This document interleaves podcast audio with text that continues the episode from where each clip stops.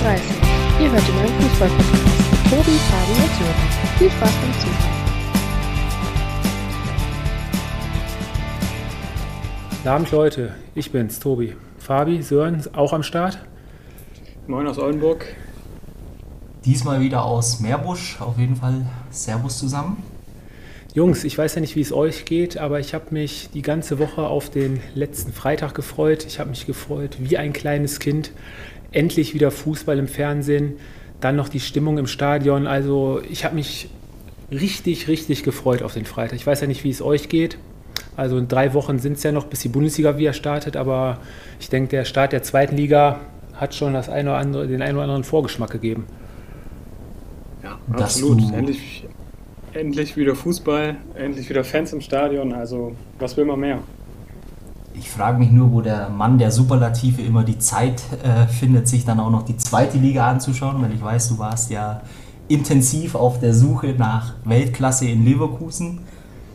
Von ja, daher richtig. Du sprichst es jetzt direkt an. Ähm, den Zuhörern ist es bestimmt auch äh, aufgefallen. Wir haben letzte Woche eine Mannschaft nicht absichtlich vergessen, sondern das hatte damit zu tun, dass unser Bekannter an dem Tag keine Zeit hatte. Ähm, aber das haben wir jetzt mit dem Interview nachgeholt. Wir haben uns mit einem Freund unterhalten, der von Kindesbeinen aus, quasi von der Wiege aus, äh, schon Bayer Leverkusen-Fan ist. Und der hat uns mal seine Sicht der Dinge der letzten Saison und auch ähm, Blick in die Zukunft von Leverkusen geschildert. Und ähm, ja, das Interview werden wir uns dann gleich mal anhören. Danach werden wir uns dann noch ein bisschen über Leverkusen unterhalten. Und dann, was haben wir heute noch? Vieles. Heute hat äh, Sören äh, hat sich hoffentlich richtig gut darauf vorbereitet, weil er nämlich zwei Teams hat, nämlich äh, Freiburg und Stuttgart, richtig? Absolut, ja, das stimmt. Und äh, unsere Zuhörer äh, müssten mal sehen. Eigentlich könnten wir das mal auf Instagram posten, weil äh, sozusagen Sören ist eigentlich auch der Ewald-Lienen äh, der Podcasts, wenn er nämlich in seiner Vorbereitung ein ganzes Notizbuch schreibt, der gute Mann voll. Richtig? Ja, ich nutze noch Stift und, und, ähm, und Zettel. Ja, im, das ist ja in dem aktuellen Zeitalter nicht mehr so gefragt, aber ich habe einen hohen Verbrauch, das, das stimmt. Ja, alte Schule ist die beste Schule, würde ich sagen. Gut, dann lassen wir uns am Ende der Saison mal überraschen, wie viele College-Blöcke da bei Sören zusammengekommen sind. Ähm, gut, dann hören wir uns jetzt mal das Interview an, was ich mit Carsten heute geführt habe. Und ähm, ja, dann hören wir uns gleich wieder.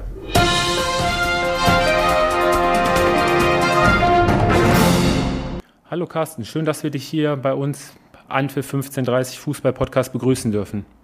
Ja, servus Tobi. Natürlich haben wir dich nicht ohne Grund eingeladen. Wir haben nämlich bei unserer letzten Aufnahme ja die Teams besprochen, die um die Europa League-Plätze spielen werden. Und da hatten wir eine Mannschaft vergessen und das war dein Team, Bayern 04 Leverkusen. Und da haben wir uns gedacht, bevor wir uns da mehr oder weniger drüber unterhalten, fragen wir doch mal jemanden oder sprechen mit jemandem drüber, der richtig nah am Verein dran ist. Und da bist du uns sofort eingefallen. Ja, nach der abgelaufenen Saison ähm, steckt man ja irgendwo so im Niemandsland, sag ich mal. Keiner weiß, was passiert. Und äh, wir sind alle ganz gespannt. Ich sag, die Euroleague ist ja immer Pflicht. Man erhofft sich auch viel nach oben, aber es sind natürlich die drei Mannschaften mit Leipzig, Borussia Dortmund und natürlich den Bayern doch ein Stück voraus. Mm, lass uns mal kurz zurückblicken auf die letzte Saison, Platz 6. Ähm, ich sag mal zwei Punkte vor, der, vor dem Conference League Platz, Platz Nummer 7. Allerdings satte neun Punkte Rückstand auf den Champions League Platz. Ähm, Ziel verfehlt letzte Saison, den Ansprüchen ein bisschen hinterher? Ich würde nicht sagen, dass Ziel verfehlt, aber nach der herausragenden Hinrunde hat man sich natürlich schon mehr erhofft und man hat schon auf Platz 4 geschielt, wobei man sagen muss, dass es natürlich dann sehr rapide abging. Was die Ursachen dafür sind, ich glaube, die sind so breit gefächert. Es fängt an, glaube ich, wenn man das Spiel gegen die Bayern sieht, wenn da der Tar bei McDonalds die äh, Burger aus der Theke schießt, dann geht das Spiel 1-1 aus. Die Mannschaft nimmt mehr Optimismus mit in die Rückrunde. Dann spielte man wirklich schlecht. Dann gab es auch wieder Highlights, wie das Spiel gegen Dortmund, wo man sagt, ah, jetzt ist der Punkt äh, erbracht, wo die Wende stattfindet. Und man wird doch wieder immer wieder enttäuscht. Und letztendlich muss man sagen, äh, ist der Rang 6 das, was die Saison widerspiegelt. Und ich würde nicht sagen, Ziel verfehlt, aber das Minimum rausgeholt, was man erhofft hat. Bei dem einen oder anderen Spiel wirklich Pech gehabt. Du hast gerade das Bayern-Spiel angesprochen. Ähm, ich glaube, da fiel das Tor in der 93. Minute. Zu dem Zeitpunkt war Leverkusen als Tabellenerster, glaube ich, nach München gekommen. Ähm, danach folgten zwei Niederlagen gegen Frankfurt und Union, jeweils ein bisschen unglücklich. Allerdings folgten dann auch äh, in 2021, sage und schreibe, vier Spiele, die nur noch gewonnen wurden, von 17 insgesamt. Deutlich zu wenig. Ja, definitiv zu wenig für die Ansprüche von Leverkusen. Vor allem, was für Mannschaften das waren, jetzt ohne dass man die Mannschaften schlecht reden will. Aber als Bayer Leverkusen muss man einfach den Anspruch haben, dass man gegen, zu Hause gegen Arminia Bielefeld gewinnt. Das ist ein, ein Beispiel dafür, wo man sagt, da lief es nicht. Ähm, meinst du, es hängt hauptsächlich damit zusammen, dass äh, Peter Bosch die Mannschaft nicht mehr erreichen konnte oder dass es allgemein in der Mannschaft nicht mehr wirklich gestimmt hat? Du bist da ein bisschen näher dran gewesen als äh, wir als Außenstehende. Ja, es wird definitiv ein Grund gewesen sein. Dann ist es noch so, dass der Mannschaft äh, Identifikationsfiguren weggefallen sind. Sei es ein Lars Bender, ein Sven Bender, die verletzt waren, äh, ein Julian Baumgartlinger, der verfehlt war, äh, verletzt war. Ähm, und dann auch noch ein Lukas Radetzky. Dann gab es das Torhüterproblem auf einmal. Ein Niklas Lomp, der mit Sicherheit kein schlechter zweiter oder dritter Torhüter ist, aber für die erste Mannschaft den Ansprüchen für Bayer Leverkusen nicht gerecht geworden ist.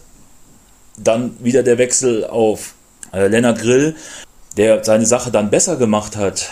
Ähm, das sind nur einige Punkte. Dann hat man aus dem Kreise der Mannschaft wirklich gehört, ja, wir verstehen den Trainer nicht. Ja, und irgendwann hat Bayer Leverkusen dann gesagt, wir ziehen jetzt die Notbremse und entlassen den Trainer. Okay, es wurde ja auch intern in der Mannschaft, habe ich so ähm, gelesen, dass unter anderem manche Spieler immer wieder bevorzugt worden sind, obwohl deren Leistung auch über Wochen lang äh, wirklich im Keller war und trotzdem an ihnen festgehalten wurde, dass da mehr oder weniger so zwei Grüppchen in der Mannschaft sich entwickelt haben. Also ging da jetzt speziell um Diaby zum Beispiel? Ja, das habe ich, hab, hab ich auch gehört. Ob das wirklich so ist, dem hierbei ist natürlich so ein Paradebeispiel, 32 Millionen an Hoffenheim überwiesen. Und ich glaube, die Spiele, die ansehnlich waren von ihm oder wo man sagt, das war das Leistungsniveau, die kann man an einer Hand abzählen. Das ist natürlich für 32 Millionen nicht das, was man als Fan erwartet. Nein, da gebe ich dir vollkommen recht. Ich meine, dass Demir bei dem Spiel seinen Stempel aufdrücken kann und ein Spiel auch äh, alleine entscheiden kann, das haben wir ja das ein oder andere Mal gesehen, aber halt deutlich zu wenig. Das ist richtig so. Und da kann ich natürlich auch Spieler verstehen, wie ein, er war natürlich lange verletzt, ist vielleicht jetzt für das, das nicht das Paradebeispiel, aber dass ein Paulinho sagt, äh, das, was ein Demir bei leistet, das bringe ich allemal zustande und kann es aber nicht zeigen, weil ich nicht eingewechselt werde oder noch nicht mal die Chance bekomme, das zu zeigen. Ähm, auf Kirim Demirbay wird ja dieses Jahr, so wie man liest, auch ähm, viel Hoffnung gelegt. Der neue Trainer hat die ersten Testspiele viel auf Demirbay gesetzt, hofft auf seine Erfahrung. Äh, Stammspieler für diese Saison, deiner Meinung nach? Boah, meiner Meinung nach nicht. Also ich sage ganz ehrlich, das sind 32 Millionen, die man verschenkt hat. Äh, also es, es fehlt auch einfach aus meiner Sicht an Einsatz und äh, wirklich, dass ich mal sage, ich gehe dem Ball mal hinterher. Ja, ich habe vielleicht mal einen schlechten Tag. Ja, ich spiele dann auch mal einen Fehlpass, aber dann muss ich auch den Willen haben, den Ball wieder zurückgewinnen. Und das fehlt mir einfach. Die Körperhaltung, die Körperspannung ist einfach nicht da. Ich glaube nicht, dass dafür reichen wird. Und das, das, auf dieser Position muss definitiv aus meiner Sicht in Leverkusen noch was passieren. Okay, jetzt kommt natürlich ein Trainer ähm, mit Neutrainer Seriano, dreimal hintereinander Schweizer Meister geworden der bringt natürlich ähm, reichlich Erfahrung mit, hat natürlich auch ähm, gewisse Ansprüche. Ich denke aber, die, der Trainerwechsel war auf jeden Fall nötig, dass man nicht weiter an Hannes Wolf festgehalten hat. War, glaube ich, auch der richtige Weg, oder? Ich denke auch. Ähm, also ich war zu HSV-Zeiten, muss ich ehrlich sagen, Hans Wolf Fan, weil ich einfach authentisch fand, aber letztendlich war es natürlich, äh, es war kein moderner Fußball, der gespielt wurde. Und man hat ja auch keine Wendung gespürt, dass man sagt, ja, die Mannschaft zeigt jetzt anderen Fußball und auf einmal läuft es und nein, also von daher, ja, der Wechsel war dringend notwendig. Ist ja, glaube ich, wann war es, ähm, ein paar Spieltage vor Schluss geholt worden, hat er 24, äh, von 24 möglichen noch 12 Punkte geholt. Also ist auch nicht so die Ausbeute, die man sich so vorstellen konnte. Von daher das Nötigste geholt, sage ich jetzt mal. Ja, das, äh, den Pflicht-Europapokalplatz einge eingeholt, aber äh, Mehr war es nicht.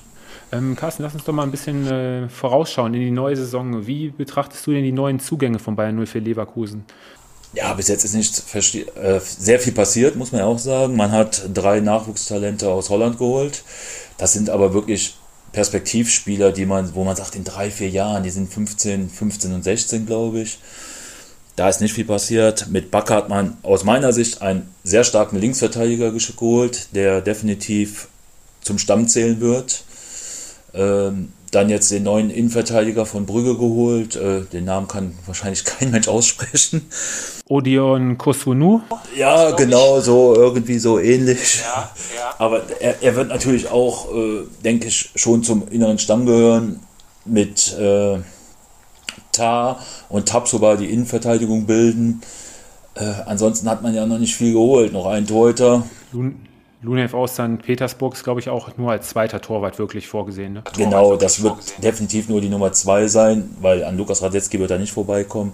Und ansonsten muss man mal abwarten. Also es gibt einige Positionen, wo ich denke, wo noch was passieren sollte. Okay, du hast ähm, Bakker schon angesprochen. Ich denke mal, der hat ähm, letztes Jahr in Paris hat er 26 Spiele auf der Linksverteidigerposition gemacht, hat natürlich auch davon profitiert, dass Juan Bernard verletzt war, aber hat da größtenteils eigentlich solide seinen Stiefel runtergespielt, ist eher auf die Defensive bedacht.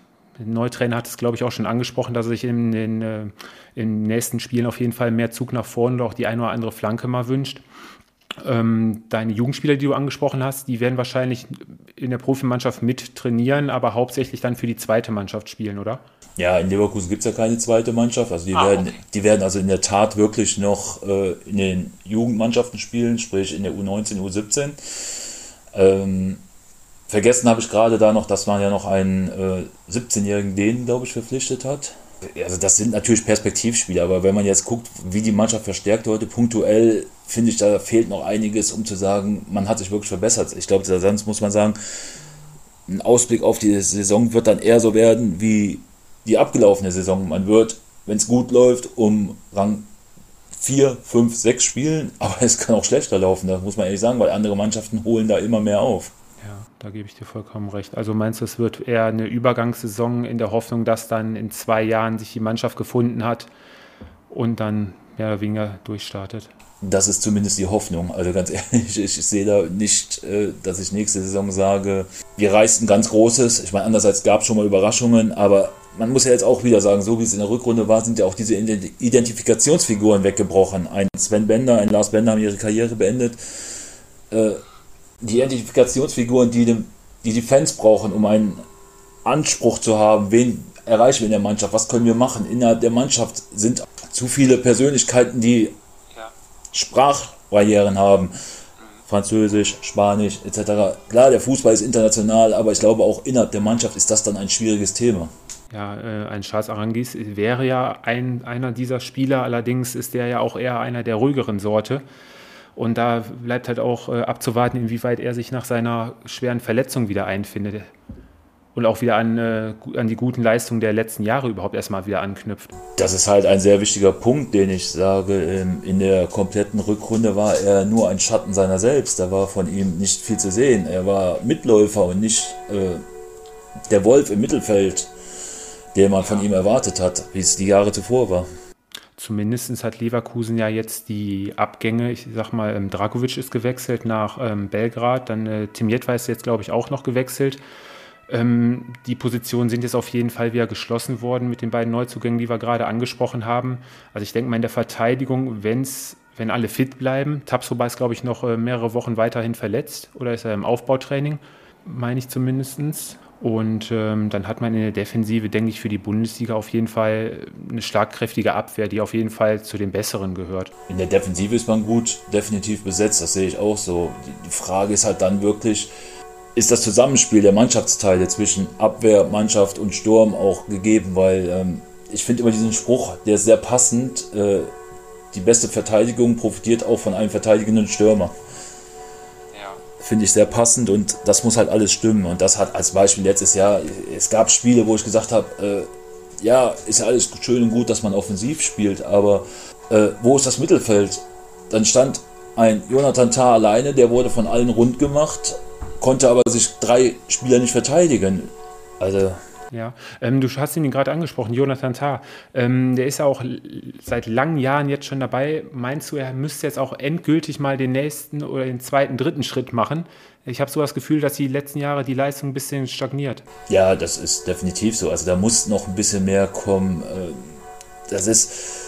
Er ist jetzt lange im Verein, er könnte jetzt auch mal langsam seine Führungsrolle genau, eigentlich äh, Genau, einnehmen. richtig. Er muss, er muss das auch nicht nur einfordern, sondern auch dann wirklich danach leben, auch mal zu sagen, ja, ich gehe jetzt voran, ich bin jetzt hier der Spieler, der mehrere Jahre im Verein ist, ich weiß, wie es hier läuft ich übernehme jetzt die Verantwortung. Ich führe auch jetzt mal junge Spieler, die jetzt gerade wieder dazukommen. Und ähm, ja, diese zwei, drei Schritte, die muss er jetzt definitiv machen. Ansonsten wird er, glaube ich, nie seine große Karriere machen, wie äh, das andere ihm vorgemacht haben.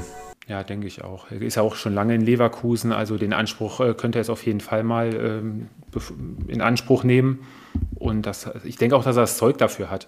Vertrauen wurde ihm auch oft genug entgegengebracht.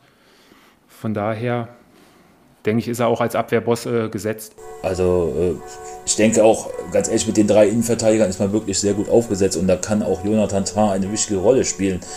Wenn er wieder zu dem wird, was ihn vor zwei, drei Jahren ausgemacht hat, sein Einsatzwille, seine, seine äh, Schnelligkeit auf den ersten Metern, da hat man in den letzten Jahren als Beispiel eher gedacht, äh, der Junge hat unheimlich viel Muskelmasse aufgebaut, ist ein Bär in der Abwehr, aber er hat dann Geschwindigkeit dadurch verloren. Ja, ist mir auch aufgefallen. Ja, wird interessant werden auf jeden Fall mit Jonathan Tara, wie er sich weiterentwickelt.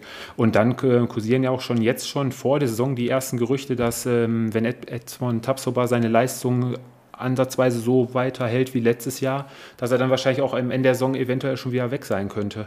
Ja, ich glaube, da wird Bayer Leverkusen sagen, innerhalb der Saison ist das eigentlich bei Bayer Leverkusen Abgänge nie groß gewesen. Ich glaube, das wäre, und hoffe, ich hoffe auch, dass sie das weiter beibehalten. Und wenn dann sagen, dann reden wir im Sommer über den Abgang Tapsoba. Ähm, wie würde deine, ich denke mal, es wird mit Viererkette gespielt werden. Ähm, wie würde deine Viererkette dieses Jahr aussehen?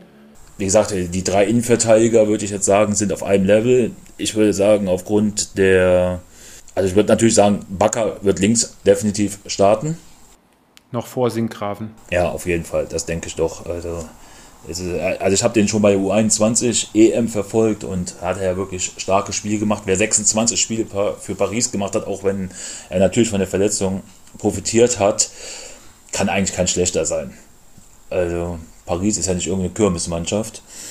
Ähm, in der Innenverteidigung würde ich dann schon sagen, dass Tar erstmal erstmal gesetzt ist zusammen mit Tapsoba und dann mal gucken, was in der Saison passiert. Ja, und dann kommt. Aber äh, Tapsoba ist aber doch jetzt noch verletzt. Ja, aber meinst jetzt du, es könnte ist, sofort ja, äh, Kosunu ähm, nein, also, durchstarten. Also, ja, natürlich, der würde auch starten. Ich rede jetzt, ich gehe jetzt davon aus, im Laufe der Saison wird sich das alles mal ein bisschen mehr oder weniger äh, durchwechseln. Ja. Da es ja so sein wird, auch dass man, da man ja doch wieder viele Spiele hat, äh, wo man natürlich dann sagen wird, äh, wir haben drei Innenverteidiger, die allen auf einem Level spielen und dann kann man sagen, wir wechseln da mal ein bisschen durch, dass, mal, dass man mal eine Pause bekommt. Mhm. Und rechts ist der junge Frimpong wahrscheinlich gesetzt. Ja, da, davon gehe ich jetzt erstmal aus, dass man da sagt, äh, da gibt man ihm das Vertrauen. Gerüchteweise soll es ja noch so sein, dass der Spieler ähm, von Atletico Madrid, der sich verletzt hat, der Arias, ja. dass er wohl noch zurückkommt. Also das wäre für mich eine Bombenalternative, weil das, was ich letzte Saison, es war nur ein Spiel, zuzüglich der Vorbereitung, äh, kann das für Leverkusen ein wichtiger Mann sein, wenn man da eine Verpflichtung zu tätigt. Und im Mittelfeld, denke ich, ähm, ist, hat Leverkusen wirklich äh, eine Riesenauswahl, was er da aufstellen kann. Wird schwierig wahrscheinlich, für wen er sich da entscheiden wird. Ja, es wird wirklich sehr schwierig. Also ich sag mal, links wird wahrscheinlich ein Diaby gesetzt sein. Dann in der Zentrale, das ist ja wirklich so, äh, so eng mit Arangis, Baumgartlinger, Nadine Amiri, der jetzt bei Olympia ist. Äh, es ist wirklich so eng und äh, rechts ist ja dann auch mit Bellarabi wirklich ein Mann, den man noch da spielen lassen kann, äh, wo man eigentlich keine Kopfschmerzen haben kann. Wobei ich auch sage, auch da muss langsam mal noch mal ein Stück mehr kommen. Es reicht nicht nur, wenn man den Einsatz zeigt. Und der ist schon eigentlich vorhanden, das muss man ihm erlassen, aber da muss auch noch mal, noch mal ein Schritt kommen. Und leider auch sehr oft verletzt. Das kommt noch hinzu, ja. Und dem bei Arangis äh, wird wahrscheinlich auch nur einer von den beiden spielen werden. Ja, davon gehe ich aus. Also wenn dann nur einer und dass man dann sagt, äh, man hat natürlich mit äh, Flo Würz noch eine Granate, die nach vorne spielen kann. Das ist natürlich äh, ein Juwel. Und äh, deswegen glaube ich, dass da nur einer von spielen wird. Und vorne gehen wir davon aus, dass auch nur weiterhin mit einer Spitze gespielt werden wird, die gefüttert wird von den beiden Außenspielern. Ja, bei Bern hat der Trainer gerne auch schon mal mit zwei Stürmern gespielt. Also das würde sehr interessant werden. Das habe ich mir auch schon oft meine Gedanken zu gemacht. Also Patrick Schick natürlich eine super Europameisterschaft gespielt. Ja, definitiv. Wird wahrscheinlich ein bisschen mit Vorsprung ins Rennen gehen gegen Lucas Alario. Also gehe ich auch von aus, zumal Alario sich ja noch eigentlich auch bei Olympia sein sollte, aber sich dann in der Vorbereitung zu Olympia verletzt hat. Zwar jetzt im Trainingslager mit war, aber ich glaube, da fehlt dann doch noch ein ganz kleines bisschen, wo man sagen kann, erstmal Patrick Schick den Vorteil. Also du hast ja gerade schon angesprochen, Tendenz bist du, das Optimistische wäre wirklich der Platz 4 für die Champions League bis hin natürlich normales Ziel, wie eigentlich jedes Jahr dann bei Bayer, die direkte Qualifikation für einen europäischen Wettbewerb. Ja, also Rang 4, ich sage ganz ehrlich, wenn, ich traue der Mannschaft wirklich was, was, was Großes zu, wo man immer sagt, nee, das ist Bayer Leverkusen, die schaffen das nicht. Aber wenn die Mannschaft mal das abruft, was sie kann, dann hat man ja gesehen, was, zu was sie imstande ist. Dann braucht man sich auch nicht verstecken. Ja, das ist ja eigentlich das, was man jedes Jahr über Bayern 04 Leverkusen sagt. Eine Mannschaft mit Riesenpotenzial. Und die müssten endlich mal wieder den nächsten Schritt machen. Aber irgendwie reicht es dann meistens immer nur für eine Halbserie. Und äh, ja, davon profitieren sie dann meistens, wenn dann die zweite Serie dann nicht so gut läuft. Ja, das ist, äh, das ist wirklich so. Also es ist, es kann sich auch keiner erkl erklären. Normalerweise war es eher immer umgekehrt, dass man in der Rückrunde gekommen ist und die Hinrunde verkackt hat. Aber letztes Jahr war es komplett umgekehrt. Man war so in Euphorie, ja, endlich mal eine super Hinrunde und dann startet man ins neue Jahr und eigentlich äh, klappt nichts mehr. Ähm, wir haben letzte Woche schon, äh, wie gesagt, über die anderen Teams gesprochen. Unter anderem hatten wir da Gladbach und Frankfurt noch mit äh, drin, äh, wo wir denen mehr oder weniger, was heißt Qualität abgesprochen, aber die sehen wir auch längst nicht so weit wie die Top 3. Also wir haben in Wolfsburg haben wir quasi hinter den Top 3 schon mit eingeordnet, weil deren Kader auch wirklich auf allen Positionen doppelt besetzt ist. Ähm, würdest du euch dahinter sehen, so rein von der Mannschaftsstärke? Also rein von der Mannschaftsstärke und für, zu was die Mannschaft imstande ist, sehe ich Leverkusen und Wolfsburg auf einem Level, ja. Und danach gebe ich euch recht, ist dann mit äh, Frankfurt und Gladbach es etwas geschwächt, äh, auch aufgrund von Trainerwechseln und intern, dass man sagt, äh, man weiß gar nicht, wer da nächstes Jahr noch spielt gebe ich euch recht, dass die Mannschaften dann direkt dahinter kommen. Aber durch mannschaftliche Geschlossenheit kann man halt auch sehr viel noch aufholen. Ja, und die eine oder andere Million habt ihr ja auch noch zur Verfügung durch den Harvard-Stil nach Chelsea. Vielleicht überrascht er uns ja noch mit dem einen oder anderen Transfer kurz vor Saisonstart.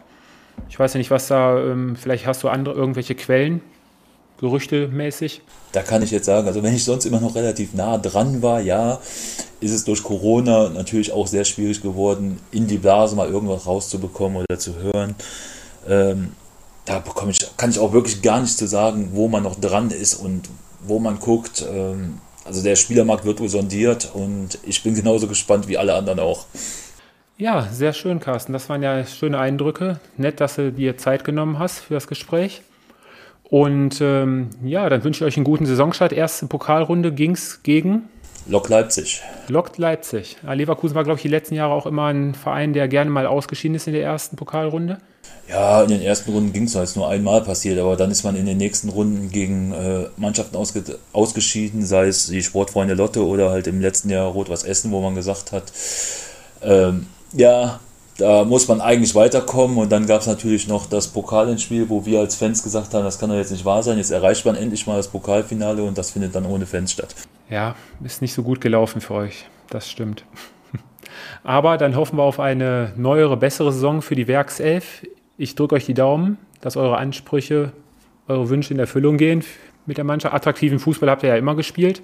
Vielleicht gewinnt er noch mal die Spiele, die, die ihr letzte Saison öfters mal verloren habt. Das wäre doch mal was. Hat Spaß gemacht auf jeden Fall. Gut, Carsten, dann wir hören uns irgendwann mal und nochmal vielen Dank dafür. Alles gut. Bis dahin. Bis dahin. Ciao. Tschö. Ja, das war das Interview mit Carsten. Viele interessante Dinge, die er uns da beigetragen hat. Ähm, wie ist denn eure Sicht der Dinge zu Leverkusen? Ja, boah, schwierig. Also ich habe ich hab mir das ja jetzt genau angehört, was Carsten gesagt hat. Ähm, er ist ja zufrieden, glaube ich, wenn, wenn Leverkusen den äh, Europa League Platz erreicht. Aber aus meiner Sicht, ähm, wenn du so einen Sponsor im Rücken hast und ähm, du musst eigentlich immer um die Champions League Plätze spielen. Und äh, da bin ich jetzt in dieser Saison wirklich gespannt, ob das überhaupt möglich ist mit dem Kader.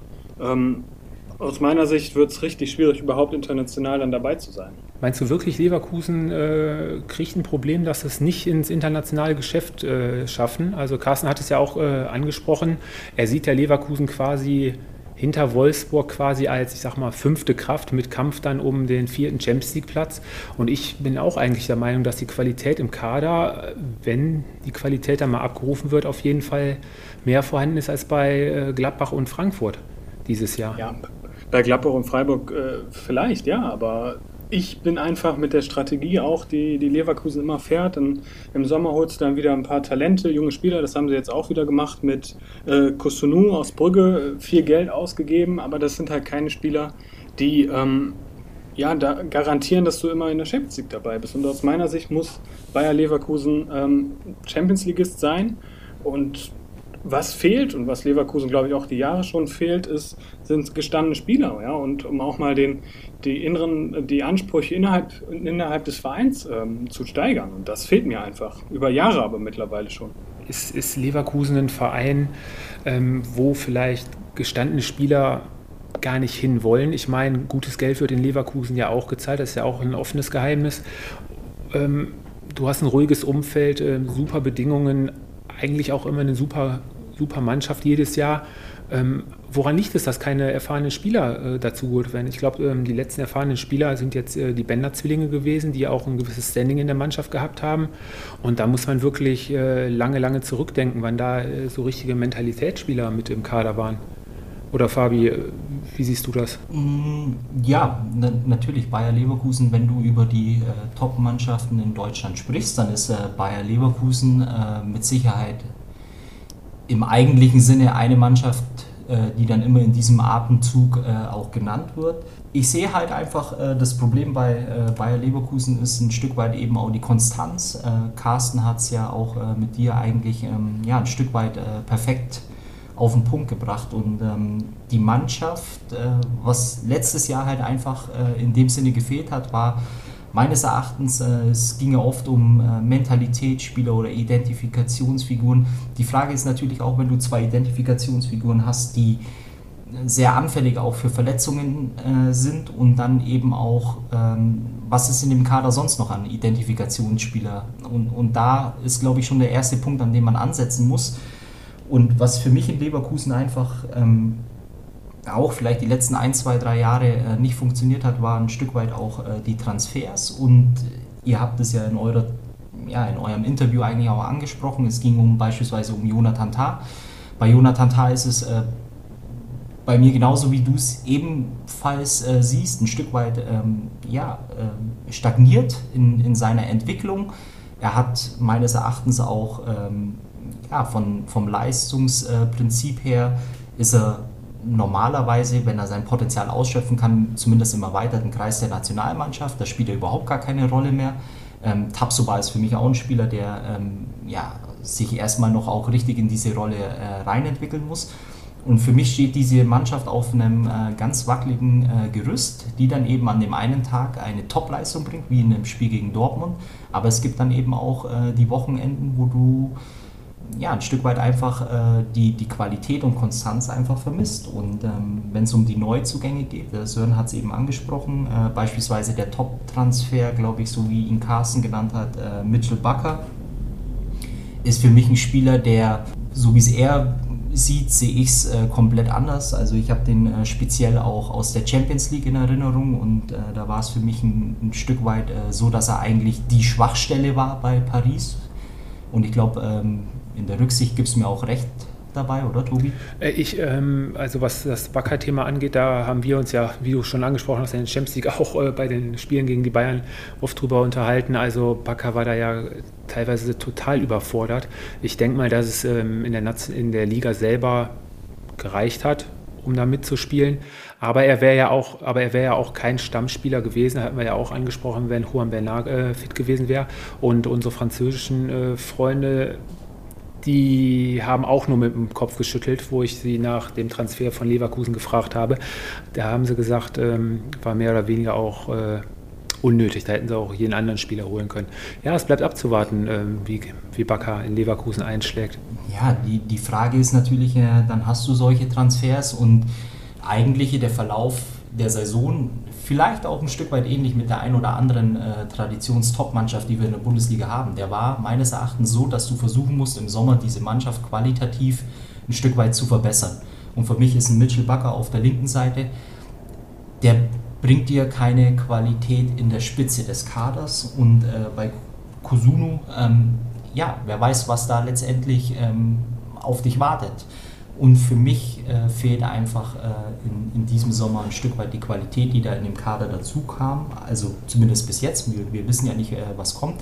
Du hast ähm, eine Mannschaft, wie gesagt, äh, die an einem guten Tag mit Sicherheit äh, der ein oder anderen Top-Mannschaft äh, gefährlich werden kann. Aber letztendlich fehlt mir einfach auch ein Stück weit ja, die Qualität, um letztendlich um Platz 4 mitzuspielen. Und ich sehe die äh, Leverkusener ähnlich wie der Sören äh, irgendwo im Bereich der Europa League. Also sprich ab Platz 5 bis, ja, wenn es schlecht läuft, vielleicht sogar nur 7 und 8 wahrscheinlich dann. Ne? Du musst halt auch ein Stück weit abwarten, wie du in die Saison äh, startest. Äh, das wird mit Sicherheit auch äh, sehr wichtig sein. Ähm, und im Allgemeinen ist es dann eben auch so, viel Hoffnung liegt auf äh, Florian Wirz. Der gute Kerl ist 18 Jahre alt. Äh, der wird mit Sicherheit auch mal in seiner, ähm, ja, in der Lauf oder in der kommenden Saison mit Sicherheit auch mal einen Durchhänger haben. Und für mich steht es einfach auf einem ganz wackeligen äh, Gerüst. Ich würde es mir aber wünschen, äh, dass äh, Leverkusen wieder äh, unter die Top 4, Top 5 kommt, weil es einfach für mich ein Club ist, der da irgendwo zumindest in den Dunstkreis reingehört ja, Leverkusen-Spiele haben ja auch die letzten Jahre grundsätzlich eigentlich immer Spaß gemacht, sich anzuschauen. Offensiver, attraktiver Fußball. Hinten das eine oder andere Mal offen wie ein Scheunentor, aber auch vorne dann mal wirklich Spiele dabei gehabt, wo vier, fünf Tore gefallen sind. Ne? Aber ja, du hast es angesprochen, lass uns einfach mal überraschen. Und ähm, ja, von Leverkusen kommen wir zu anderen Mannschaften, die letzte Saison das eine oder andere Mal wirklich überrascht haben, Sören. Absolut, ja, da haben wir ja zwei, jetzt äh, Stuttgart und Freiburg zum Beispiel. Mit welcher Mannschaft sollen wir anfangen? Das darfst du dir aussuchen. Ja, dann würde ich sagen, dann fangen wir mit dem SC Freiburg an. Ich glaube, dieses Jahr werden wir ähm, Freiburg at its best sehen, weil sie sich wieder so ein bisschen ähm, ja, auf ihre eigenen Stärken wieder äh, konzentrieren werden, haben im Sommer nicht viel gemacht, haben ähm, in, im Prinzip äh, zwei ja, halbe Stammspieler würde ich es nennen, ähm, verloren mit äh, Flo Müller, der jetzt ähm, zurückgegangen ist äh, nach, nach Mainz und äh, Gustil, der nach Moskau zurückgegangen ist. Die beiden waren ja nur ausgeliehen und ähm, als Zugänge im Prinzip nur sechs äh, Leute aus der eigenen Fußballschule.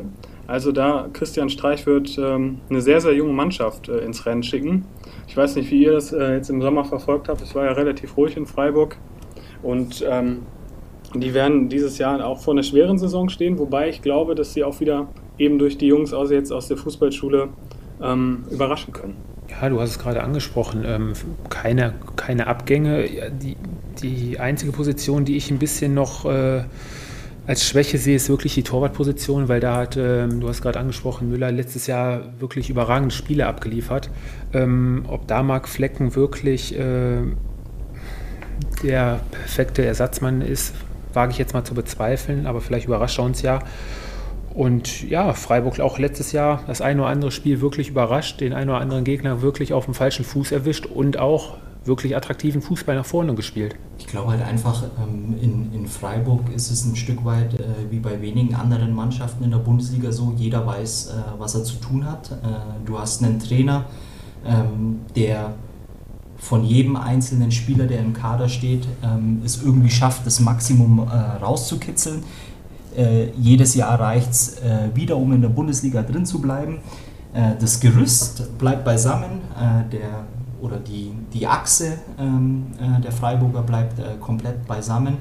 Und wie gesagt, die Frage ist, was ist der Anspruch, den der SC Freiburg in der kommenden Saison äh, haben wird. Äh, wie immer wird es heißen, äh, wir wollen äh, nichts mit dem Abstieg zu tun haben.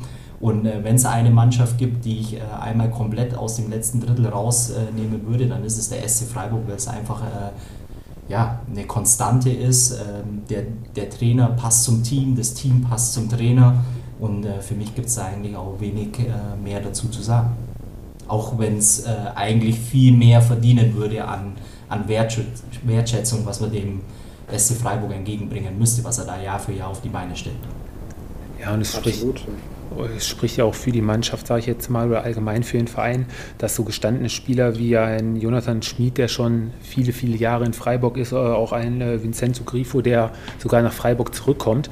Also Christian Günther auch ein Spieler, der mit Sicherheit äh, jedem anderen Bundesligist äh, sofort weiterhelfen würde. Äh, wundert mich auch, dass er da schon so viele Jahre die linke Seite beackert. Also. Aber ist das nicht genau der springende Punkt, wie wir den eben bei Bayer Leverkusen hatten? Dass du eben beim SC Freiburg Spieler hast, die sich komplett der Aufgabe, dem Verein und der Mannschaft ähm, unterwerfen und sich auch mit dem identifizieren, was der SC Freiburg ist.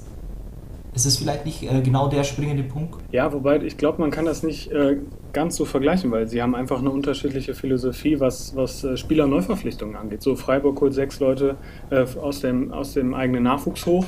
So und Leverkusen verpflichtet dann eben die letzten Jahre, dieses Jahr wieder Leute äh, aus dem Ausland, wo du schon weißt, okay, sie spielen eine gute Saison und sind, wollen dann im Prinzip schon den nächsten Schritt gehen, in die Premier League oder wo auch immer. Und äh, in Freiburg ist das anders so. Und da ist die Identifikation, glaube ich, viel, viel höher, wenn du jetzt Leute aus der zweiten Liga holst oder eben aus, der eigenen, aus dem eigenen Nachwuchs, dass die länger bei einem Verein bleiben. Oh. Klar, aber es muss letztendlich dann auch funktionieren und offensichtlich äh, funktioniert es hervorragend äh, beim SC Freiburg. Ja, die Bedingungen scheinen in Freiburg wirklich äh, perfekt zu sein für solche Spieler. Und ähm, ich meine, es ist ja auch immer eine Charaktersache von jedem Spieler selber, aber ein Christian Günther, du hast es gerade angesprochen, ähm, charakterlich ein klasse Kerl, der ist sich seiner Aufgabe als Kapitän da bewusst und der mehr als 100 Prozent identifiziert er sich mit dem Verein, genauso wie Nils Peterson, genauso. Der, der meckert nicht, wenn er äh, mal zehn Spieler am Stück äh, nur als Joker reinkommt, kann er ja mehr oder weniger auch am besten, aber der weiß da auch um seine Rolle äh, im Verein der ist wichtig für die Mannschaft und der fühlt sich auch pudelwohl. Ne? Also von daher, ich glaube, es wird keinem Spieler mal schaden, mal eine Saison in Freiburg zu spielen. Jetzt mal völlig unabhängig, ähm, was man für Ambitionen hat. Aber da wird man mit Sicherheit auch mal wieder geerdet werden. Ja, absolut. Also ich glaube, wir würden uns alle, da sind wir uns glaube ich auch einig, äh, alle freuen, wenn Freiburg auch wieder in der Liga bleibt. Es wird schwer dieses Jahr, aber ja, man würde es, würde es in Freiburg wirklich gönnen. Also ich sehe da auch dieses Jahr die eine oder andere Mannschaft, die hinter Freiburg stehen wird. Und die Freiburger haben es ja, kennen seit Jahren. Ähm, erste Ziel, Fabi, du hast es auch schon gesagt, möglichst schnell 40 Punkte sammeln und äh, schnell nichts mit dem Abstieg zu tun haben. Und dann kann man befreit aufspielen und mal gucken, was sich dann dabei entwickelt. Ich meine, ein zehnter Platz diese Saison war jetzt auch nicht so verkehrt. Mal schauen, wo es nächstes Jahr hingeht. Aber in diesen Bereichen 10, 12, denke ich mal, wird es wieder enden. Dann, Sören, hattest du noch äh, mit einer richtigen Überraschungsmannschaft zu tun? Wir bleiben im Süden, ja, beim VfB Stuttgart. Die haben im Sommer ordentlich Geld gemacht, haben Nicolas äh, González nach Florenz verkauft, dafür 23 Millionen bekommen und äh, Georg Kobel, der ist ja jetzt beim BVB unter Vertrag. Und ähm, ja, also was man sagt, klar, die beiden haben ordentlich Geld gebracht, waren natürlich auch Stammspieler, aber auch da ist der Kern der Mannschaft ähm, zusammengeblieben. Ähm, Silas äh, Wamangituka ist ja äh, der Shootingstar gewesen im vergangenen Jahr. Der hat sich, der heißt ja jetzt auch äh, anders, heißt jetzt Silas Katomba Mvupa.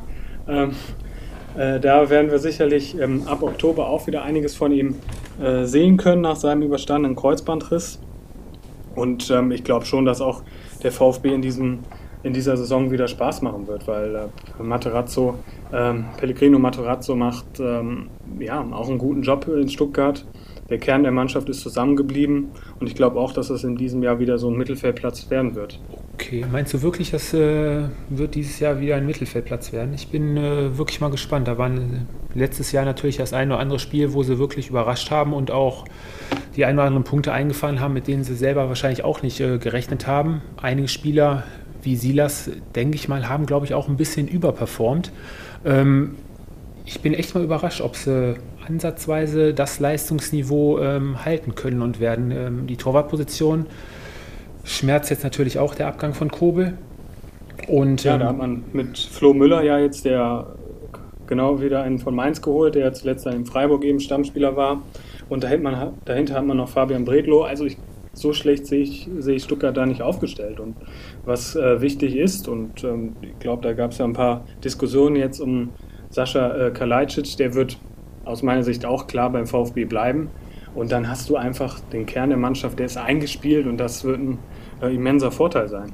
Also für mich äh, wird es einfach ähm, in dem Sinne spannend sein, ähm, ob tatsächlich noch was passiert beim VfB, weil ähm, wenn du so eine Saison spielst, dann musst du damit rechnen, dass der ein oder andere größere Verein anklopft bei dem einen oder anderen Spieler. Wichtig wird sein, ähm, zum Beispiel die Aussagen von äh, Sascha äh, Kalajdzic, sind Aussagen, die mir als Fußballfan überhaupt nicht gefallen, weil das ist dann äh, schon ein Stück weit, äh, ich glaube, er meinte, ähm, wenn ich auf irgendwas Bock habe, äh, dann mache ich es auch. Genau, ja.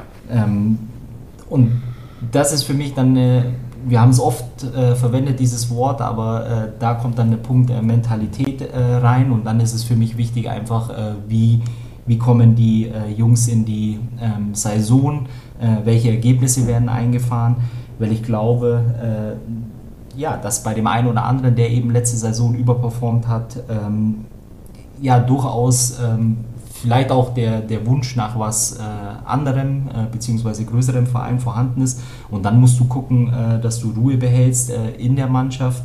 Und die müssen äh, im Grunde genommen äh, eins genau wieder hinbekommen wie in der letzten Saison, einfach als Team zusammen sein äh, auf dem Platz. Äh, und das ist äh, für mich das Wichtigste. Und ich glaube, äh, nur zu dem Punkt äh, Silas, ähm, in dem Sinne für ihn natürlich unfassbar schade. Ich glaube, allerdings hätte er sich nicht verletzt, dann wäre er auch kaum zu halten gewesen.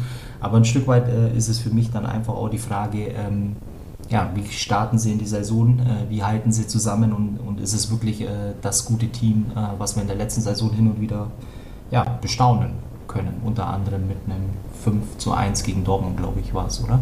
Richtig, genau, der Auswärtssieg in Dortmund. Ja, der ist ja. uns noch allen in Erinnerung. Also Sven Mislitat hatte ja die Tage auch noch äh, gesagt äh, bezüglich Sascha Kalajdzic, wenn da Beträge, Angebote reinflattern, wo eine 3 vorne steht, ähm, dann wird sich auch der VfB Stuttgart Gedanken machen müssen. Und äh, du hast gerade auch angesprochen, Fabi, die Aussage von Kalajdzic, äh, die deutet ja schon in diese Richtung hin. Ähm, also ich denke schon, wenn da ein attraktiver Verein bei ist, würde er vielleicht sogar schon nach einer Saison in Stuttgart. Äh, ja. Wobei, wobei, da müssen wir ja auch realistisch sein. Also Kalajdzic hat jetzt ein gutes Jahr in der Bundesliga. Richtig, genau. Und, und er wird das, glaube ich, jetzt auch ähm, selbst einschätzen können. Ähm, das ist kein Spieler, der irgendwas äh, bei Chelsea zu suchen hat oder wo auch immer. Und ich glaube schon, dass da jetzt medial ein bisschen was draus gemacht äh, wurde und Kalajdzic das auch gerne einfach auf den Zug draufgesprungen ist, um sich ein bisschen ähm, prominenter zu machen. Aber das ist ein Spieler, der bei Topclubs nichts zu suchen hat. So ehrlich müssen wir, glaube ich, auch sein. 100 Prozent. Ich wollte es äh, eben auch einschmeißen. Äh, manchmal ist es wirklich dann äh, auch so, dass es äh, dem einen oder anderen gut tun würde, äh, wirklich auch mal kühlen Kopf zu behalten eine gute Saison. Er hat auch, äh, bei ihm war es ja auch der Fall, dass er anfangs äh, war er ja eher zweite Wahl. Er kam dann eigentlich erst äh, ja, im Laufe der Saison äh, sozusagen in seinen Lauf. Ähm, jetzt auch bei der EM, klar, er hat ähm, in dem einen oder anderen Spiel ähm, auch noch gestochen äh, als äh, Joker, aber wirklich, man muss auch irgendwann mal die Kirche im Dorf lassen und auch dem einen oder anderen Spieler klar machen, dass es manchmal nicht schadet, äh, auch nochmal ein äh, zweites Jahr Bundesliga bei einer Mannschaft ähm, mitzumachen, die mit Sicherheit auch äh, Spaß machen kann. Und, und das ist der springende Punkt. Und, und da müssen die einfach für Ruhe sorgen. Ja, dann ähm, Tendenz Stuttgart dieses Jahr mit dem Ab in den Abstiegskampf verwickelt oder Tendenz äh, kommen mit dem blauen Auge davon? Ja, unteres Mittelfeld. Also im Abstieg würde ich nicht sagen. Da gibt es wirklich ein paar Mannschaften, die es dieses Jahr schwerer haben werden. Ähm, aber ich glaube, so Platz, Platz 12, 13 ist für Stuttgart auch möglich. Ja, also ich für meinen Teil sehe die Stuttgarter mit Sicherheit äh, in, in der Verlosung ähm, der Vereine, die wirklich äh, kämpfen müssen. Ähm, letztendlich kommt es aber auch ein Stück weit äh, darauf an, auf die Mannschaften, die wir mit Sicherheit nächste Woche auch besprechen. Von daher würde ich äh, sogar äh, nochmal einen Step tiefer gehen und äh, alles so zwischen 14 und äh, 18 ist äh, für mich dieses Jahr der VfB Stuttgart. Okay, gut. Ähm, ich habe mich mit der TSG Hoffenheim beschäftigt. Äh, TSG Hoffenheim hat ja letztes Jahr die erste Saison mit ähm, Sebastian Hoeneß hinter sich. Ähm, alles in allem eigentlich äh, für TSG Ansprüche eine ziemlich enttäuschende Saison. Am Ende ist es Platz 11 geworden. Die Ambitionen, die im Team vorhanden sind, eigentlich Richtung Europapokalplätze. Der Kader dieses Jahr ist ähm, eigentlich größtenteils zusammengeblieben. Die Abgänge sind jetzt nicht großartig äh, zu erwähnen. Einzig die beiden Neu was heißt Neuverpflichtungen. Einmal David Raum aus ähm, Kräuter Fürth, letztes Jahr 34 Spiele für Fürth und sage und schreibe als linker Verteidiger 15 Vorlagen. Also auf den kann sich die TSG auf jeden Fall freuen. Der ist momentan noch bei Olympia. Und ein altbekannter, er kehrt jetzt, glaube ich, das dritte Mal zurück zur TSG Hoffenheim, ist ähm, Sebastian Rudi. Und ähm, ja, allgemein die Mannschaft, ähm, ich habe es gerade gesagt, ähm, qualitativ wirklich gut aufgestellt mit erfahrenen Spielern hinten in der Verteidigung. Ähm, routinierte Spieler im Mittelfeld und natürlich nach vorne hin immer noch, spielt immer noch da André Kramaric, ein Spieler, der letztes Jahr 2021 Tore auf seinem Konto hatte, ist die Lebensversicherung für die TSG und der war ja letztes Jahr auch einige Spiele am Stück verletzt und äh, es hat trotzdem für so viele Tore gereicht und ich denke mal, ähm, wenn die TSG ein bisschen vom Verletzungspech wie letztes Jahr verschont bleibt, wird die TSG dieses Jahr auch wieder um die Europapokalplätze mitspielen. Meinst du wirklich? Also ich sehe die TSG ähnlich wie, wie Leverkusen, ohne jetzt äh, wirklich zu vergleichen zu wollen, äh, vom, vom Fußballerischen her einen super schönen, attraktiven Fußball, die kann an einem guten Tag. Die Bayern haben es zum Beispiel die letzten Jahre es öfteren Mal am eigenen Leib erfahren müssen, jede Mannschaft wirklich äh, herspielen. Und ähm, ja, das Verletzungspech hat natürlich letztes Jahr ähm, wirklich Einzug gehalten bei der TSG. Und ähm, ich glaube schon, dass da dieses Jahr wieder mehr möglich ist. Ich, Tendenz zwischen, ja, bei einer wirklich guten Saison Platz 6 bis 8. Weit aus dem Fenster gelehnt. Wow.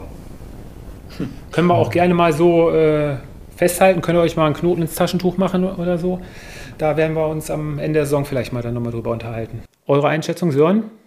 Ja, aber da, also boah, mir hat äh, Hoffenheim im letzten Jahr überhaupt nicht gefallen, in der letzten Saison überhaupt nicht gefallen und du hast die Innenverteidigung gelobt. Ich habe die überhaupt nicht so gut gesehen in der vergangenen Saison, ähm, sei es jetzt Kevin Vogt oder auch hier, äh, es war das Big Chacic, ähm, die haben weit unter ihrer Qualität gespielt. Ähm, wenn ich mich an Kevin Vogt erinnere, vor zwei, drei Jahren war er wirklich überragend. Dann wurde er teilweise noch nach, nach Bayern, München geredet.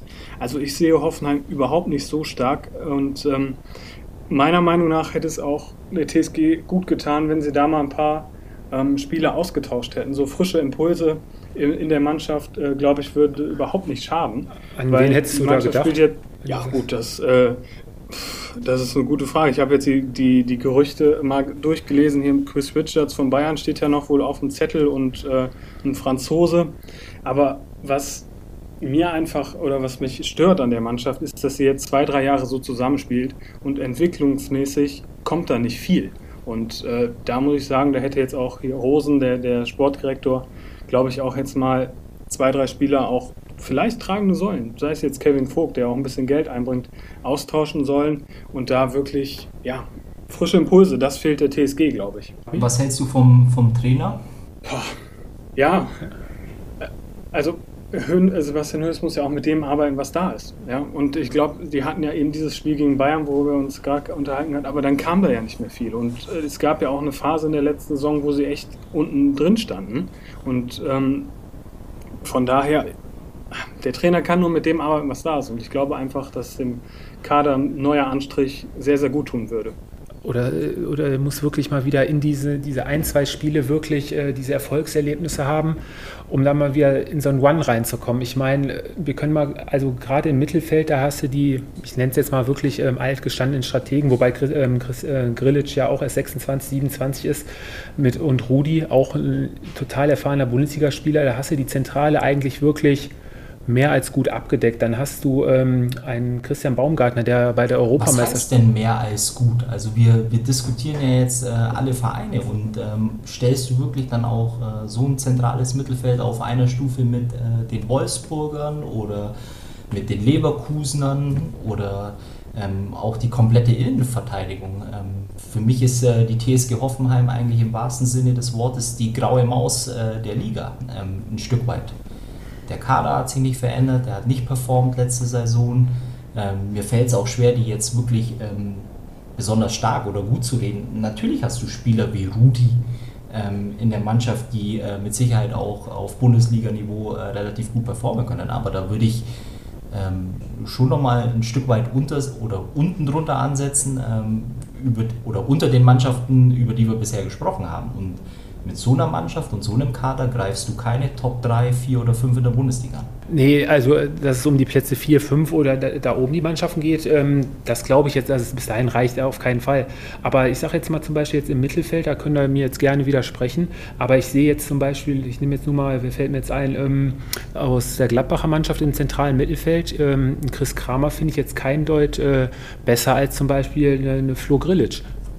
Gut, du hast aber noch Spieler wie Neuhausen etc. Pipapo, das ist, ähm, glaube ich, schon nochmal ein, äh, eine andere Qualität im, im Gesamten betrachtet äh, als äh, das, was wir jetzt hier finden, weil äh, ich glaube, im, im, Sommer kam auch Angelo Stiller, äh, Stiller von den äh, Bayern Amateuren. Geiger läuft da noch bei denen im, im Zentrum rum, Dennis Geiger. Ja. Ähm, Skof hat letztes Jahr komplett unter seinen Möglichkeiten gespielt, im Gegensatz zu seiner Premierensaison, wo er offensiv wirklich super performt hat und letztes Jahr ähm, seiner Leistung wirklich hinterhergelaufen ist. Ja, okay, das ist eure Meinung. Also ich bin echt, deswegen sprechen wir ja auch darüber. Ähm, also ich, ich sehe da immer noch das Potenzial und wenn das abgerufen wird, glaube ich schon, dass da was möglich ist. Was ist denn der Mann für dich oder was sind denn die zwei, drei Schlüsselpositionen bei den Hoffenheimern, die dir wirklich das Gefühl geben, äh, dass es eine Mannschaft ist, äh, die den nächsten Step im Vergleich zum, zum Vorjahr auch äh, tatsächlich gehen kann, vor allem auch in der Tabelle, das muss man ja auch noch dazu sagen. Also wir, wir fangen vorne an, da steht und fällt, das wissen wir ja alle, definitiv alles mit André Kramaric. Wenn der einen guten Tag hat, die Zuspiele bekommt. Der lässt sich auch gerne mal ein bisschen hinter die, äh, hinter die Spitzen fallen. Geht nichts über André Kramaric, total wichtig. Und ähm, dann sind da für mich die, ist zum Beispiel ein Christian Baumgartner und ein Dennis Geiger. Auch wenn die, die haben ja ihre guten Spiele in der Saison, aber halt nicht über mal sechs, sieben Spiele am Stück. Da ist mal ein, zwei Spiele und dann sind mal wieder drei, vier Spiele leider, wo, sie, wo man sie gar nicht sieht. Da hat man das Gefühl, TSG wird mit zehn Leuten spielen. Und ähm, ja, ein Sebastian Rudi und ein Flo Grillitsch äh, im defensiven Mittelfeld, im Aufbauspiel. Die Abwehr habt ihr angesprochen, äh, gebe ich Sören recht. Äh, Kevin Vogt ähm, vor zwei Jahren ähm, noch quasi bei Bayern auf dem Zettel. Letztes Jahr auch äh, eine absolute Seuchensaison bei vielen Gegentoren total unglücklich ausgesehen. Ähm, da hätte man mit Sicherheit was machen können in der Zentrale. Ja, okay, äh, Kalasabek war letztes Jahr, äh, hat die ersten drei Spiele gemacht und äh, ist dann bis zum 18. Spieltag ausgefallen. Da war natürlich die rechte Außenverteidigerposition mehr oder weniger auch blank. Ich weiß gar nicht, wer da ähm, auf äh, Ersatzbank, äh, wer Ersatz Brené. war. Joshua Brené. Ja, und ähm, ja, in der Breite ist der Kader längst nicht so gut aufgestellt wie die oberen Mannschaften. Das ist uns ja auch alles äh, klar. Äh, es bleibt auf jeden Fall, wollen wir es Wundertüte nennen. Ich bin da wirklich zwischen sieben bis, bis zehn ist auf jeden Fall was drin. Auf jeden Fall wird die TSG im kommenden Jahr nicht so lange unten zittern müssen und sich um den Abstieg Gedanken machen müssen.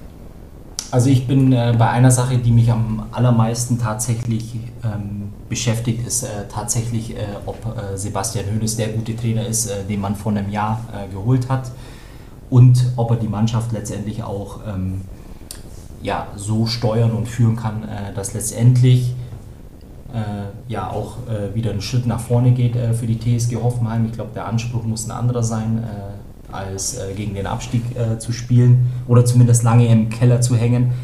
Letztendlich, wenn ich mir den Kader anschaue, ähm, natürlich finde ich da auch den einen oder anderen Spieler, der für mich ja, absolutes Bundesliga-Niveau hat, vielleicht auch mal ein paar gute Spiele liefern kann und ähm, trotzdem ist es für mich eine Mannschaft, die also unter den ersten sieben, acht äh, wird die garantiert nichts äh, zu suchen haben und äh, ich würde sogar eher sagen, alles zwischen 10 und 12 äh, ist so TSG Hoffenheim dieses Jahr. Oder dieses Saison, Entschuldigung. Okay, Sören noch?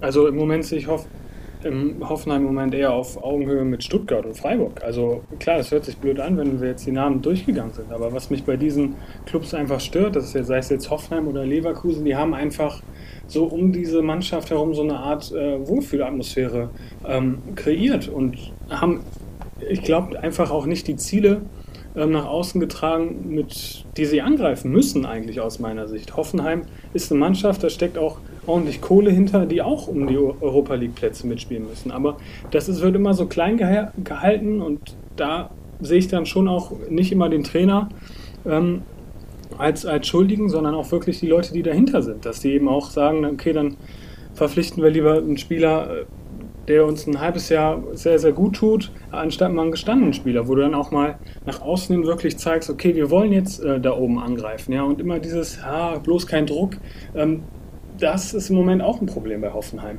Aber die Frage ist ja auch, äh, wenn ich es jetzt, äh, ich weiß nicht, äh, Tobi, du hast dich ja mit denen beschäftigt, aber diesen Sommer wurde ja entsprechend oder dementsprechend eigentlich kein einziger Euro wirklich in Transfers investiert, weil alles mehr oder weniger ablösefrei bzw. Leihtransfers sind, richtig?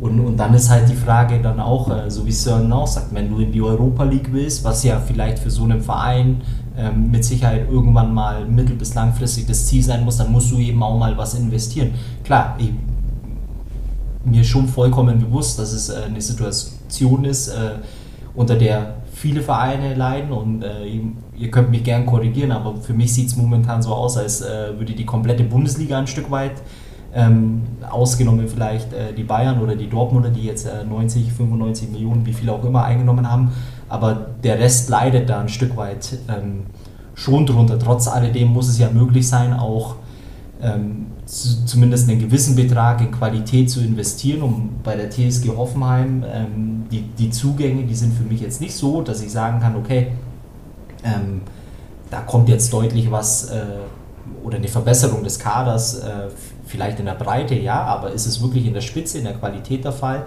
Für mich entweder nicht absehbar oder es ist die, die große Überraschung, äh, wie der ein oder andere einschlägt. Äh, es sind ja zwei Südamerikaner, da weiß man nie, was dich letztendlich erwartet. Aber ich glaube, ähm, um ehrlich zu sein, dass es wirklich ähm, ja, ein Jahr sein wird, äh, wo die mit Sicherheit äh, eher mit dem Fernglas Richtung Europa-Liga gucken, äh, als äh, dass sie da mitspielen in die Plätze. Okay, gut. Ähm, eine, eine, Behauptung, eine These, die werfe ich jetzt mal in den Raum. Habe ich jetzt zumindest. ja, ja, du lach, lach erstmal, hör sie dir erstmal an. Ähm, ich bin mal gespannt auf eure Meinung. Ähm, habt ihr denn, oder zumindest ich habe das Gefühl, dass ähm, der Abstand zwischen den Europa League-Mannschaften und ich nenne es jetzt mal die Mannschaften im Mittelfeld dahinter, dass da, dass die auf jeden Fall enger zusammengerückt sind und dass oben zwischen Champions League und Europa League Plätze weiter auseinandergegangen ist? Ich bin beeindruckt. Das ist eine These, die ich sogar äh, ausnahmsweise ohne äh, Zusatz äh, unterstreichen würde. Und äh, leider, leider ist es aber auch ein Stück weit äh, das Problem, was wir äh, dieses Jahr oder diese Saison in der Bundesliga haben. Ähm, dass tatsächlich jetzt das genau kommt, was letztendlich immer mal wieder ähm, ja, darüber diskutiert wurde, ist, die Schere, die geht ein Stück weiter auseinander irgendwie kann ich es mir aber auch einfach nicht wirklich erklären oder für gut heißen, weil dann eben auch so Mannschaften wie Gladbach äh, für mich einfach auch in der Pflicht stehen, ähm, ja, kreative Lösungen zu finden oder eben einfach auch mal ein bisschen was zu investieren, um, um die Mannschaft äh, besser zu machen. Aber kommen wir dann nicht zu dem Punkt, wo wir sagen müssen, bei diesen Mannschaften ist es dann letztendlich auch eine Einstellungssache, die man den vor, mangelnde Einstellung, die man denen vorwerfen muss? Einstellung ja, aber zum anderen musst du ja natürlich Jahr für Jahr versuchen, äh, deine Mannschaft äh, zu der Mannschaft zu formen, die äh, beispielsweise die Leipziger, die sind ja im Moment das, ein sehr, sehr gutes Beispiel. Die haben eine Mannschaft, die Jahr für Jahr ähm, verlieren die zwar auch unfassbar viel Qualität, die können die aber entsprechend wieder kompensieren und versuchen eine Mannschaft zu bilden, die dann letztendlich in der Lage ist, nach ein, zwei, drei Jahren dann auch wirklich mal ganz oben anzugreifen. Und das muss bei Gladbach vielleicht nicht in dem gleichen Ausmaße gehen, sondern äh, aber Schritt für Schritt in die Richtung gehen. Und bei Gladbach ist es so, da für mich beispielsweise die Gladbacher, obwohl die heute nicht Thema sind, aber die machen für mich diese Saison definitiv einen Schritt zurück. oder vielleicht sogar zwei. Und, und so ist es bei äh, ganz vielen Vereinen, dass ich einfach auch ein Stück weit äh, vermisse, dass da die Qualität des Kaders aufgebessert wird. Und deswegen ist es leider so, wie du auch sagst. Äh, wir werden vielleicht eine der spannendsten äh, Saisonen überhaupt erleben dieses Jahr. Aber das ist eher geschuldet dem Mangel der Qualität äh, der meisten Vereine. Glaube ich zumindest. Und mir persönlich graut es dann schon wieder vor den Donnerstagabendspielen in der Europa League, wo uns dann die Spanier, die Italiener wahrscheinlich dann auch dann wieder den Rang ablaufen werden, wo man sich dann wirklich fragt, das kann doch nicht euer Ernst sein, dass er jetzt gegen Team XY plötzlich ausscheidet. Ne? Aber das ist ja auch so ein Trend der letzten Jahre, den wir da auch schon festgestellt haben. Aber jetzt äh, sind wir doch mal ehrlich und ich, ich weiß nicht, äh, Sören, du, vielleicht äh, für dich, ähm, du bist ja Anhänger vom VfL Bochum, aber jetzt, wie cool ist es eigentlich, äh, wenn du eine Meisterschaft hast, äh, gut, jetzt vielleicht mal in dem einen oder anderen Jahr die Bayern ausgenommen, ähm, eben auch weil es dann, glaube ich, nochmal ein separates Thema ist. Aber wie cool ist das denn, äh, wenn auf einmal Eintracht Frankfurt äh, unter den äh, ersten dreien in, in der Liga mitspielt? Oder du eben auch mal äh, so eine Mannschaft wie, wie Gladbach hast, die da vorne auf einmal wirklich eine Zeit lang mitperformt und auch eben mal dem einen oder anderen Großen, auch den Bayern, mal wirklich wehtut. Und, und darum muss es ja letztendlich gehen, dass wir auch mehr Mannschaften haben, die da in diesem oberen Drittel mit drinstehen. Und jetzt ist es leider so, ich habe meines Erachtens die ersten drei Mannschaften, die ersten drei Plätze, die sind fix, die würde ich auch äh, so unterschreiben. Aber alles, was dahinter kommt, vielleicht mit äh, einem kleinen, marginalen, qualitativen Abstand, aber dann hast du Wolfsburg und, und, und dann kommt äh, von mir aus äh, Leverkusen. Aber alles, was danach kommt, ist ja ein Stück weit ähm, für uns auch nur eine Prognose, wie wir das äh, sehen, aber letztendlich, wie nah ist denn Gladbach letztendlich auch zu einer Mannschaft wie beispielsweise Stuttgart, Freiburg.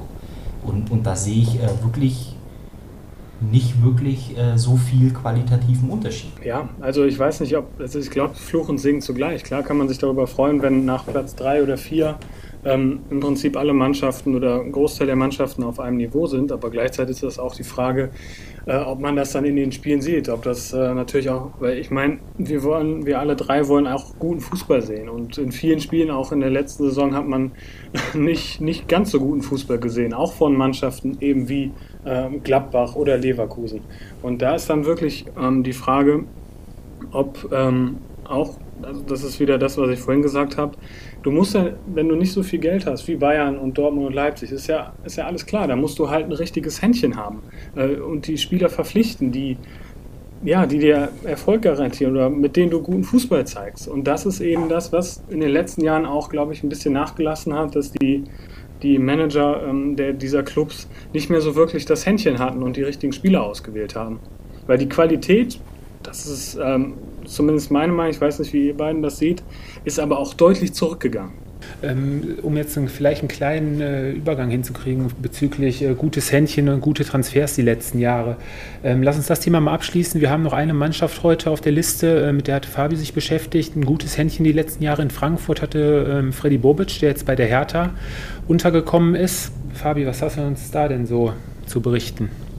Ja, ähm, ich meine, wir hatten, äh, glaube ich, äh, die Hertha schon mal zumindest kurz äh, letztendlich bei uns mal diskutiert. Wenn ich es jetzt, glaube ich, vor zwei, drei Wochen äh, war das, glaube ich, mal, wo wir es äh, mal angeschnitten haben. Und für mich eigentlich das, was jetzt letztendlich äh, ein Stück weit Sören auch von der TSG Hoffenheim gefordert hat, hat die Hertha letztes Jahr als ja, kurz-, mittel-, langfristiges Ziel ausgegeben, äh, dass es eben ein ganz, ganz äh, großer Club werden soll äh, mit Champions League, die irgendwann mal in den nächsten, glaube ich, fünf, sechs Jahren letztendlich erreicht werden soll. Und was passiert bei der Hertha? Und ähm, das ist mein Eindruck ähm, nach wie vor. Du hast eine Mannschaft, die gespickt ist mit wirklich sehr, sehr guten, außergewöhnlichen äh, Spielern, die auch in dem einen oder anderen Spiel den Unterschied machen können. Das heißt, äh, sehr viel Individualismus. Und auf der anderen Seite ähm, ist es aber so, dass wir einen Trainer haben, der für mich zu 0% oder zu keinen Umständen äh, zu der Mannschaft passt, genauso wenig andersrum wie die Mannschaft äh, zu dem Trainer passt. Und letztendlich, was ist passiert im Sommer? Eigentlich ein Stück weit der gleiche Fehler nochmal, den sie auch bei Semi Khedira probiert haben. Sie holen äh, einen Mann, der sozusagen da ein Stück weit äh, eine Führungsrolle übernehmen soll. Hat bei Semi Khedira nicht funktioniert. Oder seht ihr das anders? hat ja mehr auf der Tribüne gesessen, als er gespielt hat. Ne? Also was man sich da erhofft, ich meine, da letztendlich das Ziel, was sie dadurch vielleicht hatten, irgendwie die Klasse zu halten, kann man ja sagen, haben sie geschafft, aber äh, da war Kedira auf jeden Fall nicht äh, der ausschlaggebende Mann letztendlich. Richtig, und das ist ein absolutes Millionengrab und ich, glaub, äh, und ich glaube, das ist genau der springende Punkt. Äh, jetzt kommt äh, Kevin, Bro äh, Kevin Prince äh, Boateng, der eine ähnliche Rolle einnehmen soll. Ist das wirklich der Mann, äh, der dir wirklich weiterhilft, den nächsten Schritt zu gehen? Nein, absolut nicht. Es kam ein Suazerda, ähm, der mit Sicherheit auch ein gewisses Potenzial mit sich bringt, aber der bringt dich in der Mannschaft auch nicht weiter und das ist eine Position, ähm, oder eine Verpflichtung für eine Position, äh, die eigentlich meines Erachtens auch ähm, anderweitig im Kader gelöst hätte werden können. Ja, und, und dann ist halt die Frage, was wird aus der Hertha passieren? Und äh, du hast es ja mal angedeutet, Tobi, vor ein paar Wochen. Äh, die Mannschaft muss einmal in den Lauf reinkommen. Aber ich glaube, äh, dieses Projekt ist äh, vor der Saison schon fast zum Scheitern verurteilt. Das war ziemlich deutlich und ich könnte jetzt die Diskussion jetzt zum Vergleich mit der TSG ziehen, aber das lasse ich jetzt mal, sonst verstricken wir uns ja heute Abend noch total drin. Also, um es kurz zu machen, ähm, ich kann mit dem Kader von Berlin mehr oder weniger eigentlich überhaupt nichts Großartiges anfangen. Du hast vorne einen Kunja rumlaufen, der mal so spielt, mal so spielt. Wenn er Bock hat, ist er einer der genialsten Spieler überhaupt. Ähm, die meisten Spiele hat er nicht so den Bock. Paldada hat, er, hat ihm natürlich jetzt äh, im Abstiegskampf mal ordentlich in den Hintern getreten. Da hat er dann mal auch mit zurückgearbeitet, defensiv zwei Kämpfe gemacht. Ähm, aber im Großen und Ganzen, jetzt haben wir vorhin im Sturm noch einen äh, Davi Selke, der zurückgekommen ist aus, aus, aus Bremen. Und im Großen ja, und Ganzen. Mehr aus der Not heraus. Mehr aus der Not heraus, dadurch, dass Bremen abgestiegen ist. Und ähm, ja, Christoph Piatek läuft vorhin noch rum. Und aber ja, du hast schon noch den, den einen oder anderen Spieler drin, der wirklich auch ähm, individuell wirklich äh, Klasse besitzt. Äh, das ist ein Lukas Toussaint äh, beispielsweise. ja, da wird ähm, interessant sein, wie er dieses Jahr einsteckt. Der war ja letztes Jahr schon äh, geholt worden, ähm, war da seinen Ansprüchen natürlich ziemlich hinterher. Wer zum Beispiel für mich auch ein äh, genialer Fußballer ist, ähm, glaube, vor ein, zwei Jahren auch mit Sicherheit mal mit dem einen oder anderen größeren äh, Verein in Verbindung gebracht war, war äh, Darida, der für mich wirklich ein, ein richtig feines Füßchen hat, äh, beispielsweise. Ähm, du hast dann äh, so Spieler wie äh, Luke Bacchio, der dir mit Sicherheit auch mal ein paar Kisten machen kann, Matthäus Cunha. Ähm, also es sind ja wirklich Spieler auch oder äh, Piatek, ähm, im Kader, die mit Sicherheit auch die individuelle Stärke besitzen. Aber ich glaube einfach, äh, dass äh, dieses Gesamtgefüge, das ist keine Mannschaft äh, oder das war keine Mannschaft letztes Jahr, die hat sich durch individuelle Klasse halten können. Zum Glück, weil ich glaube, der Bundesliga tut es auch gut, wenn äh, die Hauptstadt mit der Hertha auch vertreten ist, aber für mich ist es ähm, ein Projekt, was meines Erachtens äh, komplett zum Scheitern verurteilt ist. Und ähm, wenn ihr mich jetzt äh, dann festlegen wollt, wo landet die Hertha am Ende? Die Hertha wird mit Sicherheit ähm, nicht absteigen, aber die wird äh, ebenfalls irgendwo zwischen Platz 10 und 14 äh, wird die Hertha letztendlich landen. Wenn sich nicht äh, im Verlauf der Saison äh, neuer Trainer, der auch zur Mannschaft passt, dahingehend was verändert. Aber ansonsten ist für mich die Hertha leider dieses Jahr auch nicht eine Mannschaft, die äh, unter die ersten acht äh, kommt, um sich für Europa zu qualifizieren. Ja, also auch wenn es mir schwerfällt, ich muss ähm, da wirklich sagen, dass ich die, den Kader oder die Mannschaft aus dem letzten Jahr sogar ein bisschen in Schutz äh, nehme, weil sie ist äh, letztes Jahr im Prinzip so zusammengest äh, zusammengestellt worden und sie hatte ja im Prinzip keine Chance zur Mannschaft zu werden, weil die Trainer nicht zu dieser Mannschaft gepasst haben, weil viel Unruhe äh, im Verein war.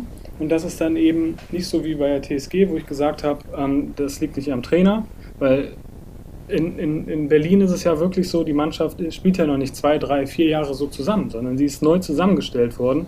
und ähm, hat einen Trainer, der eben nicht das rausholt, was in dieser Mannschaft steckt. Und wenn Dada sich da noch, ich meine, letzte Woche war es oder vorletzte Woche hat er gesagt, ähm, es muss noch was passieren, er fordert neue Spieler, ja, dann ist das eigentlich ein Witz und eine Frechheit, dass er sowas sagt, weil das, was in diesem Kader steckt, das ist einfach Qualität. Klar, im Moment ist es viele Einzelspieler, aber wenn du den richtigen Trainer hast, ähm, glaube ich schon, dass, dass das eine richtige Mannschaft werden kann. Und ihr, Fabi, du hast gesagt, Lukas Toussaint, äh, vor ein paar Jahren noch Champions League mit Lyon, das ist ja, das ist, das ist doch kein schlechter Spieler und äh, auch offensiv.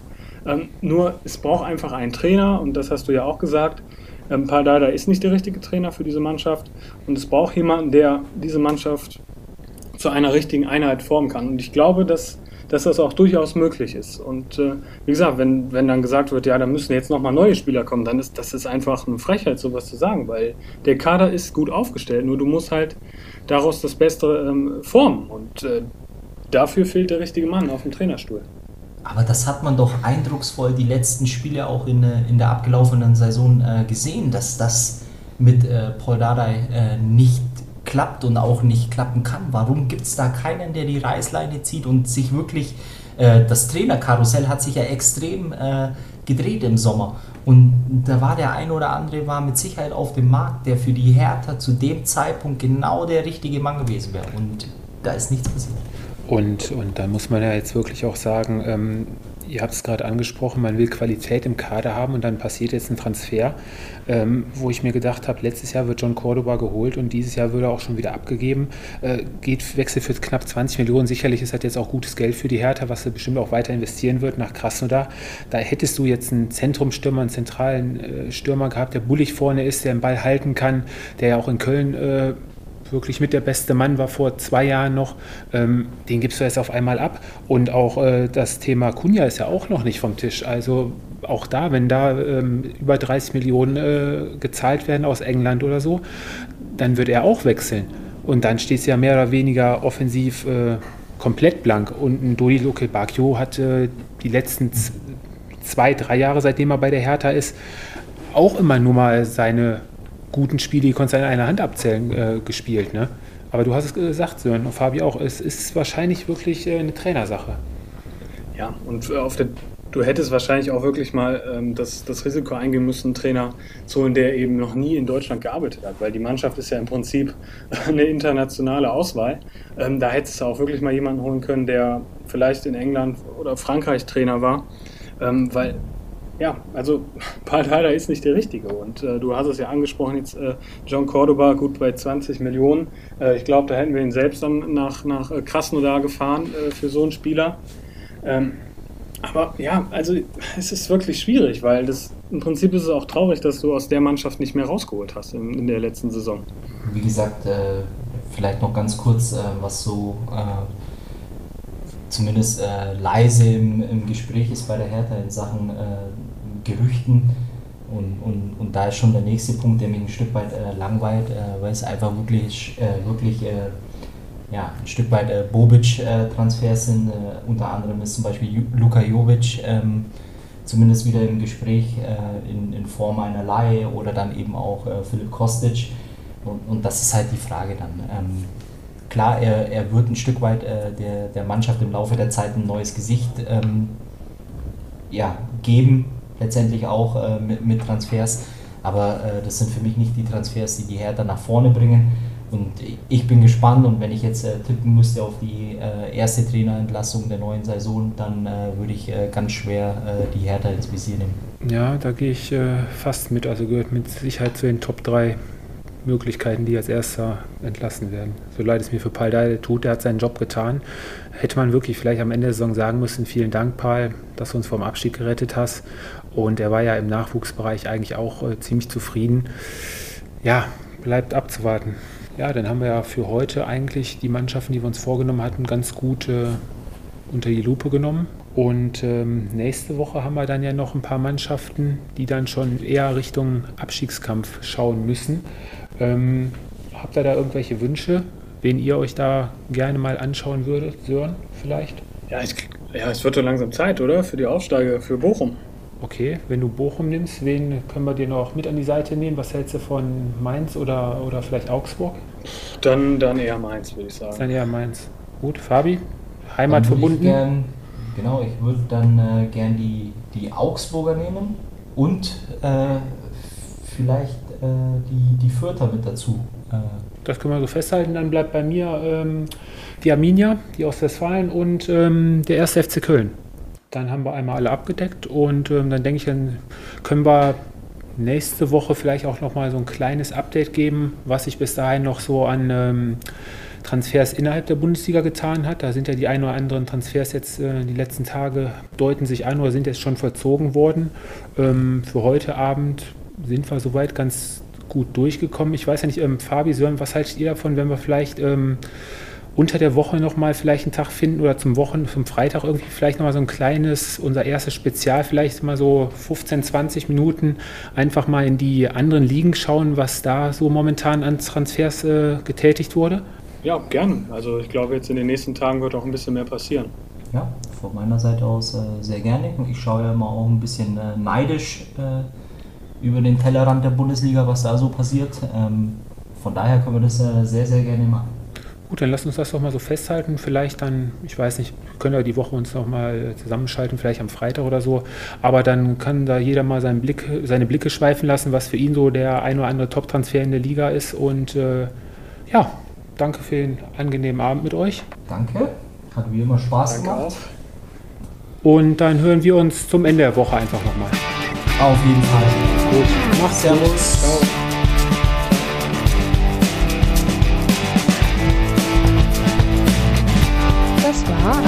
15.30 Uhr, euer Fußball-Podcast mit Tobi, Fabi und Tim. Bis zum nächsten Mal.